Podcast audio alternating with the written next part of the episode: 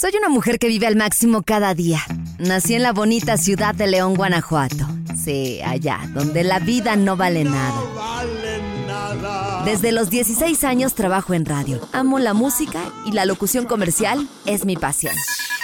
Pero esto no es radio. Así que te invito a que juntas aprendamos, reflexionemos y nos divirtamos encontrando siempre el lado bueno de las cosas. Esto es Perfecta Imperfecta con Sandra Villalobos. Bienvenidos a un episodio más de Perfecta Imperfecta con Sandra Villalobos. Y amigos, no saben el agasajo que tengo aquí enfrente de mí, que es Carlos Hernández, y lo digo así en toda la extensión de la palabra. No sabes la delicia de tenerte aquí porque me encantan los temas que tocas en tus redes sociales, que muy a tu estilo, pero haces algo simple con un tema que nos todavía que nos tiene atrapados. Mi querido Carlos Hernández, déjame decirles eh, a todos nuestro, nuestros escuchas que tienes más de 10 años generando contenido sobre sexualidad, eh, que eres facilitador de uno de los diplomas más, diplomados perdón, más importantes, eh, que también tienes esta parte de empoderamiento con la mujer, sobre todo en este tema que es la sexualidad. En general, digo, o sea, educador sexual eh, nadie lo estudia y tú lo tienes. Así que gracias por tu tiempo, gracias por estar aquí, sobre todo porque el día de hoy vamos a tocar un tema bien padre, cómo ser una perfecta, imperfecta amante.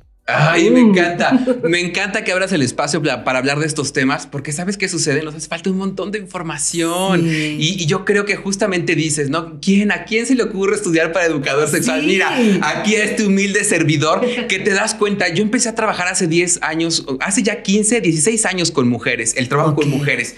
Y empezaba a detectar, yo trabajaba en ese momento con una sexóloga muy conocida que era Anabel Ochoa, y detectaba muchísimo cómo el público que la seguía se daba cuenta que no estaba disfrutando y el público mayormente eran mujeres. Y yo decía, pero ¿qué pasa? Que a mí como hombre se me hace tan fácil disfrutar. O sea, yo puedo masturbarme sin problema, puedo alburear y hablar de estos temas abiertamente porque el albur lleva este fino trasfondo de sexualidad y las mujeres no. Sí. ¿Qué pasa? Mira, yo te quiero contar una cosa que me pasó en, en, las primeras conferencias que tuve con Anabel y una mujer decía que no podía masturbarse y le preguntaban que por qué y decía que porque entre sus piernas veía a la Virgen de Guadalupe.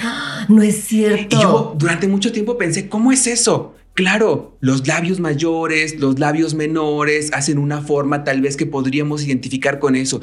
Y yo pensaba, ¿cuánto de lo socialmente construido tenemos que nos impide disfrutar? ¿Cuánto de aquello que nos enseñaron y que hemos comprado, que es el placer hasta este momento, no nos permite gozar? ¿Y sabes qué hace la diferencia? La información. Claro. En cuanto recibimos información de calidad, esto cambia y se transforma. Y que hay muchas mujeres que no se permiten disfrutar, ¿no? O sea, que estamos eh, con el galán, con el marido, que no nos conocemos bien, que todavía nos da pena eh, estar con él bueno, hablo obviamente como mujer, pues, este, y, dices, pero ¿por qué no te permites tú también disfrutar? ¿Por qué únicamente él puede ver eh, hasta incluso pornografía y por qué yo no? Y le acabas de dar al clavo. La pregunta central es ¿por qué? ¿Cuántas veces nos hemos preguntado? ¿Por qué, Carlitos? Pues Oye, dime una cosa. Yo venía pensando todo este camino eh, eh, rumbo acá y decía, ¿qué dirá cualquier mujer ¿Qué es un escenario erótico? ¿Tú cómo describirías un escenario erótico? Dime, por favor. ¿Cómo describiría eh, a lo mejor una luz tenue? O sea, bueno, obviamente una habitación, eh, o bueno, una sala o así, o sea, un espacio cerrado, luz tenue, musiquita, también, este, pues depende de qué tipo de música, pero sí una musiquita suave, este, y pues yo creo que ya, o sea, si me quiero poner muy creativa, pues ya los tacones. Y... me encanta que menciones lo de los tacones. ¿Y te has preguntado de dónde aprendiste ese concepto de sensualidad? ¿Dónde aprendiste que eso era erótico?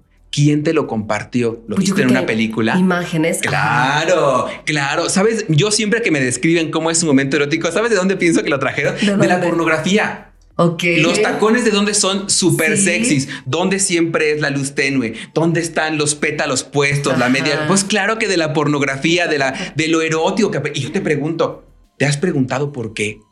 Has resignificado y has dicho, oye, de veras la media luz era, mira, yo no sé, pero a mí me encanta la luz completa. a mí me encanta ver el panorama. Y en algún momento yo decía, sí, la media luz es muy sensual. Y yo decía, pero ¿por qué? Porque no hay aceptación del cuerpo porque no hemos trabajado con aquellos miedos que tenemos de mirarnos y de compartirnos con el otro, porque no reconocemos este espacio sin la media luz como un espacio de seguridad. Y nos ah. caen todos los veintes de cómo hemos construido la manera en que nos sexualizamos con el otro. Mira, yo quiero ponerles aquí una máxima que me parece que es importantísimo y es cuando empezamos a complacer al otro, dejamos de complacernos ambos. Cuando yo me ocupo de complacer a mi pareja, me olvido de mí. Sí. Cuando me ocupo de complacer al mundo, me olvido de mí. Y es lo que pasa con las mujeres que nos convertimos en mamás, ¿no? Que de pronto ya es los hijos y dejamos a la pareja y después se nos olvida cuando ya los hijos crecen, se van, ¿dónde quedó? Pues sí, lo que al principio generó esa conexión con tu esposo o con tu pareja. Por supuesto, y era por eso que era importante mencionar esta entrada, ¿no? Y decir, sí, todo eso es lo que estamos esperando para ser perfectos. O sea, ser perfecto es cumplir ese mandato social, ser perfecto es cumplir el mandato de rol de género, es decir, lo que está esperando la sociedad de mí. No espera la sociedad de mí, hombre, lo mismo que espera de ti, mujer. ¿Existe la perfección sexual, Carlitos? No existe la perfección de nada. Por favor, les voy a, les voy a dar spoiler del episodio de hoy. Les voy a, no hay. quitar su de rosa.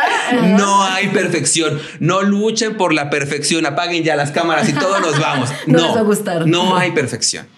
Uno de los elementos que mata mucho más el orgasmo, la pasión, las ganas en lo sexual, pero también mata nuestro deseo diario, nuestras ganas de tener proyecto de vida, nuestro contacto con otras personas, son las expectativas tan altas que nos hemos comprado. Y cuando decimos, tengo que ser perfecto, yo revisaba en la RAE que es perfecto y es, decía, sin mácula, sin una mancha, sin nada. Yo decía, qué estrés ir por la vida diciendo, tengo que estar sin una mancha, sin un error sin un kilito de más, de acuerdo a lo que nos han dicho que es el estereotipo de belleza. Cuando dices mamá, por ejemplo, mamá que abandona su proyecto de vida para enfocarse solamente en que las criaturas crezcan. Sí, hasta de uno mismo, ¿no? Por supuesto. como mujer en todos los aspectos, porque dices, a ver, yo este, dejé de hacer ejercicio y me descuidé y entonces ya pasaron muchos años y ya como para qué volver a retomar. Y ese es el, pequeño detalle, problema, cuando precisamente queremos ser perfectas en otros eh, ambientes y hasta dejamos incluso, pues también la parte como de, pareja. Por eso te, te, decía, cómo ser unas perfectas, imperfectas amantes. Y si lo piensas un poco, no solamente es lo esperable socialmente, que abandones todo y te dediques a los hijos, sino que si abandonas todo, te dedicas a los hijos y te descuidas a ti y tu vida se vuelve un lío, doble check doble bien, lo has hecho increíble porque ha sido la libertad la marque que deja todo por los hijos y pone el pecho. ¿Sabes qué pasa? Y me pasa muchísimo en consejería. Llegan a los 60, 70 años y me dicen, Carlos, ¿y yo dónde quedé? Mi esposo se fue con alguien más, se divorció, mi esposo murió, mis hijos se fueron, no se acuerdan de mí, los nietos tienen un proyecto de vida y hoy estoy sin nada para mí. Y por eso siempre digo que la sexualidad, de verdad, a mí cuando me invitan mucho a los temas de sexualidad, piensan que voy a llegar a hablar de penetración y de coito. la sexualidad son muchas otras áreas de nuestra vida. ¿Sabes cuál es el ingrediente principal de la sexualidad? El sentido de vida. Si no hay sentido de vida, no hay orgasmo, no hay deseo, no hay excitación, no hay ganas de vivir. Y si no hay ganas de vivir, ¿qué ser muerto siente deseo? Pues sí, nadie. Nadie. Es tan importante como lo que tú dices. Cuando tenemos un proyecto de vida nuevo como la maternidad, sumamos el proyecto a nuestra vida, pero no nos abandonamos. Ojo, ¿habrá cosas que tendremos que ajustar? Sí. ¿Habrá cosas que tendremos que negociar y pedir apoyo a la pareja si lo hay? Sí. ¿Que tendremos que usar todas nuestras herramientas para no abandonarnos? Sí. Pero no abandonarnos. Porque cuando nos abandonamos dejamos de tener contacto con nuestro sentido vital. Y te digo que entonces sí estamos perdidos. Y ahí sí te va la respuesta a tu pregunta. ¿Sabes cuál es la perfección? La que nosotros establecemos. Cuando yo pongo mi experiencia en el centro y desde yo estando en el centro digo qué quiero y necesito para una vida plena y satisfactoria. No lo que me he comprado, no lo que mi mamá me dice que tengo que ser, no lo que la sociedad me dice, lo que están esperando ¿Qué quieres, Sandra? cómo construye su perfección, si lo quiere llamar así. Yo le diría proyecto de vida. Pero cómo lo construyes desde tu mirada y desde tus herramientas. Y cómo relajarnos ante esto, porque justo tú lo acabas de decir, hay muchas etiquetas, vienen muchas cosas como desde atrás que, que nos hemos comprado y que así tiene que ser, pero cómo relajarnos en este papel de querer ser los perfectos en todo. Lo que decíamos, ponernos en el centro. No estamos acostumbrados a ser el centro de nada. Si, tú te pones en el centro, digamos, eres mamá, tienes a tus hijos y un día se te antoja irte a ti a tomarte un helado sola, sin ellos. ¿Qué piensas? Egoísta, los abandoné, va a decir mi mamá que los dejé solos a los chamacos en la casa. Somos egoístas cuando nos ocupamos de nosotros. El primer paso sería aprender a ponernos en el centro de la vida.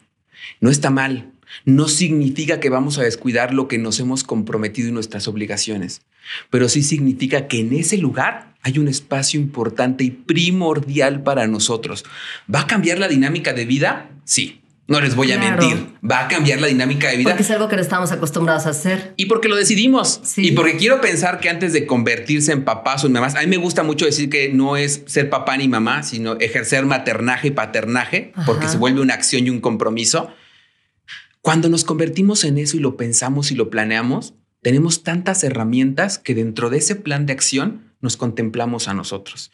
Y nos contemplamos a nosotros en individual para después contemplarnos a nosotros en el contexto. Y esto es los hijos y la pareja. Ayer me decía una mujer en consejería que tenía muy bajo deseo. Y yo le preguntaba, ¿qué haces tú en tu día a día? O sea, ¿cómo es un día a día tuyo? Me levanto temprano, preparo a los niños para la escuela, los baño, los alisto, le doy desayunar a mi esposo, los llevo a la escuela, regreso, hago todo el que hacer, los pendientes de los niños, la ropa, voy por ellos a la escuela, en la tarde la tarea, hacen todos tarea, la cena, llega el esposo, platico de cómo le fue a mi esposo en la calle y nos vamos a dormir. ¿Y ella? Oculta, abandonada esa, esa experiencia se perdió, esa vida se perdió. Y yo le preguntaba, ¿cuál es tu proyecto de vida? Ser mamá. Y está maravilloso, ¿eh? Si dentro de tu proyecto está, dale. Pero si algo en tu interior te está moviendo y te está diciendo, me falta, si notas que pierdes el deseo y, y el deseo no entendido solamente como las ganas de tener encuentros sexuales, mi deseo por vivir, mi deseo por tener un hobby, mi deseo por tener amigos, mi deseo por tener comida preferida, por darme un baño largo, por darme un masaje con crema, por ir a comprar una vela. Sí. Eso es el deseo. La sexualidad engloba todos esos elementos. Cuando me dice no tengo deseo, le digo, dime una cosa que te emocione en el día. Ir al cine, tienes deseo. Ok. La bronca es que no tienes deseo sexual y ese es un tema que se construye. ¿Y cómo decírselo? Porque muchas veces nos da pena, eh, no nos gustaría que piense eh, nuestra pareja que no estamos bien o satisfechas cuando nosotros no estamos bien. ¿Cómo hacerlo? Híjole, fíjate cómo, cómo ponemos la pregunta desde el temor de nosotros mismos para el otro. Cuando me, cuando me dicen, ¿cómo le hago para compartírselo? Te pregunto, ¿por qué te cuesta tanto trabajo compartírselo? ¿Será que no lo ves como un espacio seguro? Ok. ¿Y qué es la intimidad? sino un espacio seguro. Y entonces tú tienes un montón de deseo. Mira, a lo mejor tú tienes deseo de ir al radio, tú tienes deseo de hacer tu podcast, tú tienes, nomás que no tienes deseo sexual. ¿Qué te está impidiendo llegar a la parte sexual? El resto de las áreas que tienen que ver con tu individualidad están funcionando. Porque lo de pareja no. ¿Será que entonces nos hace falta construir espacios de intimidad donde podamos expresar con libertad lo que vivimos y sentimos? Sí. Eso se los dejo ahí, primero como una reflexión que me parece importante hacernos para detectar cómo anda el vínculo de pareja. Muchas veces llegan a la consejería a decirme que no tienen deseo y en realidad, ¿sabes por qué llegan? ¿Por qué? Porque esa falta de deseo sexual impacta a la pareja. Uno, no hay comunicación. Uno puede pasar periodos largos sin deseo sexual. Y mira, como la fresca mañana. Uno puede, pero en cuanto le impacta a la pareja, la pareja te rebota a buscar ayuda. Okay. Entonces será que no estamos buscando ayuda para nosotros, sino porque el otro está necesitándolo. Y ahí lo, lo menciono mucho porque también hay espacios en nuestra vida, Sandy, en los que podemos estar sin deseo, sin deseo sexual. Y está bien. Y no querer una penetración y está bien. Y tener más hambre de piel que de pene, y está bien. Sí, más de cariño, de apapacho, de decir vente, o sea, eh, no lo cambio por, por un encuentro sexual, ¿no? Es que eso es un encuentro sexual. Es que darme la mano es un encuentro sexual. Es que darme un beso es un encuentro sexual. Es que mirarnos a los ojos media hora como hacen en Oriente es un encuentro sexual. También esas son expresiones sexuales, pero nos hemos casado con que el sexo es la puritita penetración y no. y no. Yo siempre voy a abogar por buscar experiencias sexuales más intensas y emotivas. Sí, irte a cenar con tu pareja, tomarte un vinito tinto, pláticas y charlas y divagar de cosas y a lo mejor, eh, em, no sé, abordar algún tema de, meta personal, profesional también. Claro. Conversar cómo te fue hoy. Dedicarnos 20 minutos a ti y a mí sin los hijos. Sin las obligaciones, nada más para vernos a los ojos, nada más para conversar.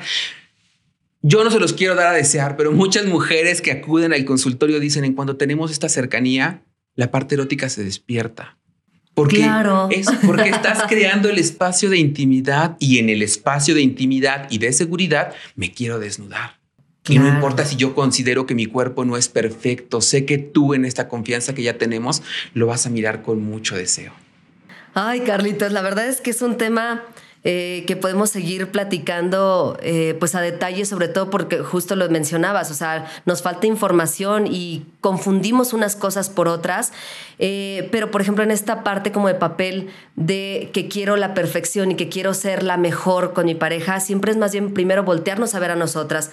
Me siento abandonada, me siento segura, me siento fiel a mí misma para poder estar fiel con, con mi esposo y tener este encuentro, justo lo que tú dices son cosas que nos debemos preguntar primero para saber cómo estamos y ver cómo volteamos a ver a nuestra pareja. Exactamente, nosotros en el centro del placer. Y lo digo mucho más por mujeres, ¿sabes? Porque la sexualidad atraviesa mucho el género por la forma en que hemos crecido socialmente. A las mujeres les ha vuelto mucho más restrictivo poder decir lo que quieren y necesitan. Yo, si tuviera aquí sentado a tu esposo, seguramente no me preguntaría, ¿cómo le digo a Sandra? Que no me gusta esto, porque los hombres lo podemos decir, porque se nos ha permitido, ya las mujeres no. Yo sí diría atrevernos. Dice Miguel Ruiz en los cuatro acuerdos, cuidemos nuestras palabras, seamos impecables con nuestras palabras, aprendamos a comunicarnos, aprendamos a decirlo con claridad lo que queremos y necesitamos, respetando al otro, mirándolo con compasión, pero ¿sabes qué? Respetándonos a nosotros, que el temor, que el miedo no sea un elemento que nos impida comunicarlo. Y si me deja nada más apresurarlo un poco, bajemos las expectativas. Claro. Yo a veces pienso que vivimos en un imperio del placer en el que vemos las redes sociales, incluida la mía, y creemos que Carlos anda todo el tiempo, pero sin high, ¿no? O sea, crees que de verdad andas en una respuesta sexual todo el tiempo. Y la verdad es que no es cierto. La verdad es que podemos pasar periodos sin querer un encuentro sexual con penetración y está bien. Y debemos respetarlo y escuchar este tiempo sin ese deseo, escucharnos y decir, ¿qué me está diciendo este tiempo sin este deseo? ¿Que me hace falta algo? ¿O simplemente que lo estoy viviendo delicioso? Que no necesito nada. Y se vale. Claro. Y se vale. ¿Cuándo es cuando caemos en esta inercia y desesperación por tener un deseo desenfrenado? Cuando estamos en pareja. Sí. Porque queremos que la pareja no diga, pues ya está pensando en otro, ya hay la infidelidad y todo esto. Y entonces decimos, quiero más deseo, quiero más deseo, quiero más deseo. Y mucho de lo que, de lo que hacen es intentar llegar al mismo punto de deseo hombre y mujer o la pareja. ¿Sabes qué estás haciendo ahí? Traicionándote. Porque quizá tú tienes un deseo menor y él tenga un deseo mayor o al revés, aunque se crea socialmente lo contrario, él tenga menos y tú tengas más. No tienen que llegar a puntos medios, no tienen que decir tenemos que estar en el mismo nivel de deseo. No. Tenemos que llegar a puntos de acuerdo que hagan que ese deseo que yo tengo y el deseo que él tiene nos haga sentir cómodos a ambos y cómo con expectativas reales. No pensemos que somos la supermujer y el superhombre con deseo todo el tiempo, con ganas y que además cada encuentro tiene que ser así un atascón enorme y preparar velas y flores. Cuando, tú lo acabas de decir, tal vez el encuentro sexual más memorable ese es en el que tú y yo nos sentamos a conversar una noche sin hacer nada más que tomarnos la mano, darnos un beso y mirar el Netflix. Claro. Oye, Carlitos, me encanta que eh, yo lo veo en tus redes sociales, que eres como muy explícito, pero que también tú platicas como algunos elementos que podemos utilizar eh, para los diferentes momentos, como tú lo acabas de decir, que nos encontramos con la pareja. Pero hay algo en especial eh, a todos los que nos están viendo en este momento, sobre todo digo, y escuchando, porque Carlitos me ha traído una vela aromática que aparte él diseñó y que me encantaría que platiques un poquito acerca de este envase, de, quién viene, porque también está bien interesante saber eh, a lo que apoyas, pero aparte por dentro trae unos cuarzos que son muy lindos, con colores bastante lindos que aparte él lo diseña. Y el, la esencia, el aroma es específica para ti. A mí me llegó y me dijo, esto es para ti, esto es un encuentro para ti, tu esposo, que te lo prometo, o sea, lo, lo abro, lo hueles, es con toques de bergamota, lima, eh, ¿qué más me decías que tiene? Y cítricos, eh, muchos cítricos. Y, un, y un este ¿Cómo me dijiste? Y una esencia y, algo para ti. Un toque especial este, que le ponemos a cada uno con la intención de que sea especial y cada fragancia y aroma sea diferente, ¿no? Ok. Tiene hojas de oro. De oro el envase, exactamente. ¿Qué hay de esto? O sea, porque aparte, una vez que yo prendo la, cera y la vela, esto yo lo puedo utilizar con mi pareja, lo puedo untar en donde yo quiera, hacer acá como el masajito. Exacto. Pero ¿qué hay de, Carlos Hernández que vio esta necesidad para las parejas y decir, esto es lo que también se necesitan como elementos para poder eh, tener otro tipo de encuentros? ¿Sabes qué pasa? Nos falta algo que nos permita detenernos un momento y olvidarnos del estrés que vivimos. Yo oigo a muchos especialistas diciendo, olvidémonos del estrés, eliminemos el estrés. Pero yo quiero que me digan cómo. o sea, yo tengo que pagar casa, carro, hijos, esposa, esposo, lo que sea, y se vuelve muy complicado. Lo que sí tenemos que hacer es con las herramientas que tenemos a la mano, desde nuestra vivencia y desde el día a día, buscar formas de relajarnos. Una que yo he encontrado en lo particular y que he visto en el consultorio que funciona son muchos los ejercicios que se hacen, por ejemplo, con velas. O sea, tienes la vela frente a ti, miras la llama e intentas enfocar la atención solamente en la manera en que se está quemando la vela. Ok. No te fijas en otros elementos que también te pueden servir. La idea es concentrar la atención en un solo punto. Y tú dirás, ay, eso es como del señor Miyagi. No, no. Cuando llegamos a la cama, cuando llegamos al encuentro sexual, lo más difícil de controlar ahí es nuestra cabeza. Para no decir, híjole, se me sale el gordo. Híjole, voy a durar poco. Ay, voy a terminar, voy a terminar, voy a terminar. Controlar nuestros pensamientos es un elemento fundamental. El segundo, y está comprobado químicamente, que las esencias y los aromas tienen una influencia en nosotros. Yo, por ejemplo, la que más me gusta para el trabajo sexual es la bergamota. Nos relaja muchísimo, hace que llegues a niveles en los que empiezas a sentirte como con más confianza con el otro. Y la tercera que me parece importante es el empoderamiento y que es algo subjetivo y que tiene que ver más bien con el trabajo con esto y que no tiene que ver con ninguna venta de nada, ¿sabes? Porque la gente que está escuchando ya, viene a vendernos la vela. No, en lo absoluto. Tiene que ver con pasión y eso me parece importante de esto. Mi pasión ha sido siempre el trabajo colaborativo. Yo creo que la sexualidad es colectiva y va a llegar a los demás en tanto la volvamos colectiva, que no sea de la cama y que no sea del cuarto, que se politice, que llegue a los demás cuando nos empoderamos y tomamos decisiones desde nuestro empoderamiento, del placer, del deseo, de lo que quiero y necesito, nuestra vida cambia, ¿sabes? Este trabajo lo hago con mujeres, con, un, con dos mujeres que decidieron dejar atrás una historia de violencia y empezar a trabajar por ellas y desde ellas. Dejaron atrás la violencia económica y comenzaron a hacer una pequeña industria en la cual empezaron a hacer este, este trabajo tan artesanal y tan hermoso. Tengo que decir que yo doy las ideas, ellas hacen toda la magia, yo solamente pongo como los elementos del conocimiento eh, teórico de lo que tendría que ser, pero ellas hacen el resto. Hacen esta vela que es de cera de soya y que por eso es que cuando la prendes y tú puedes sorprender al marido diciéndole, te voy a echar el chorro de cera, pero no le quema en realidad. Eh, yo no lo recomiendo porque en mi experiencia cuando te lo echan así como que te sientes muy mal, pero tomas un poco y comienzas a dar el masaje sobre esos lugares que tú reconoces que son erógenos o muy sensibles de tu pareja y comienza a trabajarlo. El cuerpo entero se perfuma, el cuerpo entero empieza a tener otra textura, la piel. Relaja. Claro, y entonces llegas a ese punto, no hay magia, no hay magia. Es que cuando tú tienes contacto físico íntimo con tu pareja, cuando le dedicas el tiempo a darle un masajito, a ocuparte de que esté relajado, si en ese momento te está contando un poco cómo se siente y si, que, y si quisiera modificar algo de lo que están viviendo, cómo tú le puedes apoyar y ayudar al mismo tiempo que le hace el masaje en los pies y él puede hacer lo mismo contigo en un mal día, dime por favor si después de eso no se te antoja tal vez un encuentro sexual con penetración o no pero se vuelven las experiencias íntimas. Estos elementos lo permiten. A mí esto me funciona mucho, pero se trata de que incorporen cualquier elemento que les funcione a ustedes.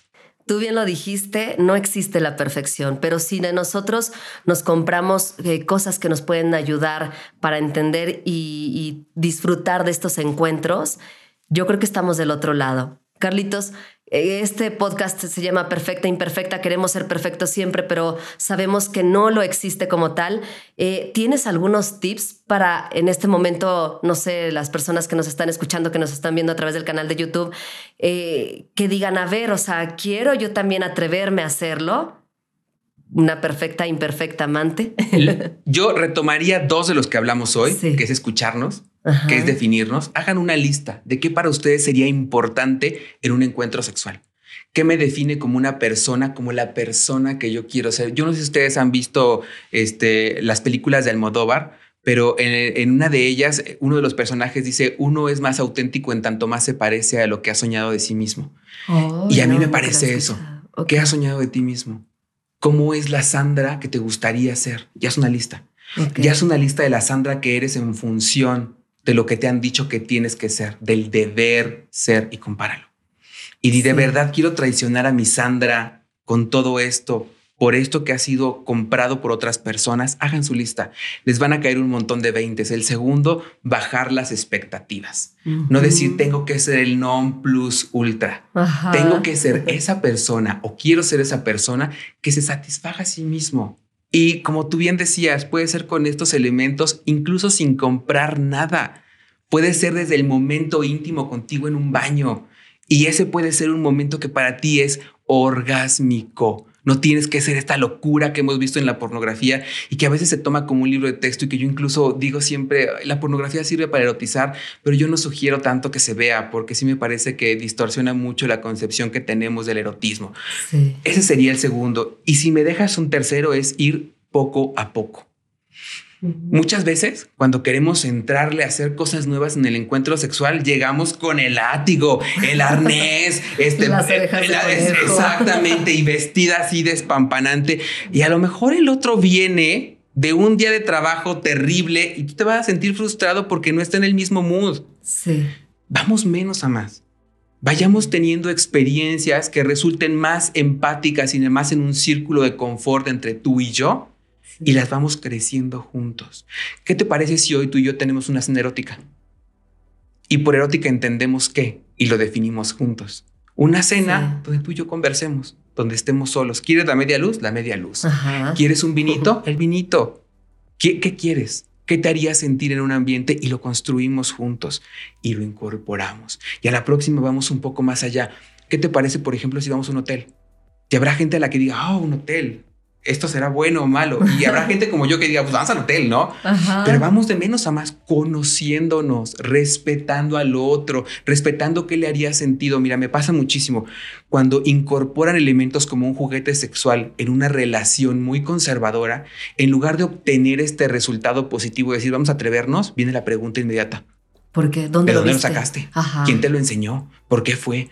Pero si nos involucramos está ambos. Viendo otras cosas que yo no lo satisfago, ¿no? Por ejemplo. Exactamente. Y empezamos a hacer este juego entre los dos y le pongo este podcast, por ejemplo, y le digo, oye, mira lo que escuché con estos dos locos. Me encantaría que lo escucháramos juntos y que me dijeras qué piensas. Y empezamos a leer algún librito y empezamos a interesarnos en algo tuyo y mío.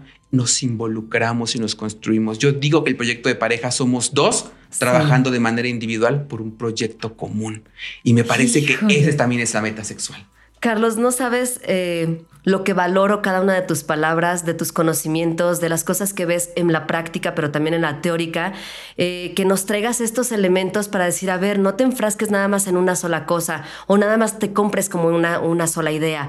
Eh, quiero agradecerte por tu tiempo, por tu conocimiento y por platicarnos que realmente podemos salir de, de esa burbujita de decirnos no existe la perfección, que podemos encontrarnos a nosotros mismos para poder encontrarnos con nuestra pareja y simplemente ser nosotros mismos, ser auténticos, ser libres, eh, platicarlo obviamente desde el respeto a, lo que el otro también busca. Y, gracias por este regalo, porque la verdad es que, como dijimos fuera del aire, lo que uno se imagina el regalo cuando alguien con un educador sexual viene y te traje algo, piensas en, piensas en un dildo, ¿no? Exactamente, no. Y no siempre es un dildo yo generalmente no lo prefiero, prefiero estas experiencias y un último mensaje sería sean imperfectas. Ay, qué bonito. Decía, decía Descartes que la imperfección daba belleza. Y a mí me encanta pensarlo así. A mí sí me parece que todos esos elementos que van fuera de lo cotidiano, que van fuera de lo establecido, que van fuera de lo normal, de norma, me parece que salen los grandes elementos de belleza. Y lo podemos ver en la historia, ¿eh? Lo más bello no siempre ha sido lo perfecto. Carlos, ¿cómo podemos seguir eh, sabiendo más de ti? ¿Cómo podemos encontrarte en las redes sociales? ¿Cómo podemos escuchar y ver esos tips que de pronto yo lo, hago en sus redes sociales, cómo lo veo, eh, que hace con figuritas y aparte súper creativo, ¿no? Para platicarnos y decirnos cómo puedes despertar otra parte de ti, de la sexualidad. ¿Cómo te encontramos? Mira, me pueden encontrar igual que como hablamos hoy, de menos a más. si quieren ir de una experiencia menos intensa a más, vayan al Facebook. Yo soy Carlos Hernández con información mucho más de vínculo de pareja, mucho más afectiva de vínculo amoroso. Si quieren ir un poco más intensos, vayan al Instagram, donde como bien dices es un poco más explícito, todo siempre explicado con palitos y vueltas porque soy educador sexual y es parte de mi formación. Y si quieren también esta parte mucho más educativa, pueden ir a mi YouTube, que es Háblame Claro sobre información sobre sexualidad, llevada mucho más al contexto de la información, que también podría serles de, utilidad. Hay información para todos. El que no se informa es porque no quiere. Ahí está. Compartan este episodio, disfrútenlo, este, póngaselo a, su esposo, a la amiga, a la comadre, a quien sea, porque de verdad que es formarnos en un tema que, que tiene tanto para darnos, que hay tantas cosas, como decía él, o sea, también ahorita nos estamos yendo leves, pero después lo voy a invitar para que me platique algo más candente que... Me voy a traer aquí todos mis juguetes, miren, en la mesa, si me caben. Sí, ¿verdad? Sí, sí hay espacio para todo esto. No, gracias, gracias por estar con nosotros en este episodio de Perfecta Imperfecta. Tú lo dijiste, vamos a permitirnos ser imperfectos, porque también se vale, ¿no? No, y, se debe. Yo digo, y se debe. Muchas gracias, Carlos Hernández, educador sexual, por estar con nosotros aquí en este episodio. Síganlo, eh, por favor, no se lo pueden perder. Y yo quiero que regreses nuevamente, platicamos de otros temas, porque yo sé que a la gente nos gusta estar empapados y disfrutar de esto. Y lo que tú dijiste, la información es lo más importante. Va a ser un placer compartir nuestras imperfecciones. Muchas gracias. Esto es Perfecta Imperfecta con Sandra Villalobos. Esto fue Perfecta Imperfecta con Sandra Villalobos.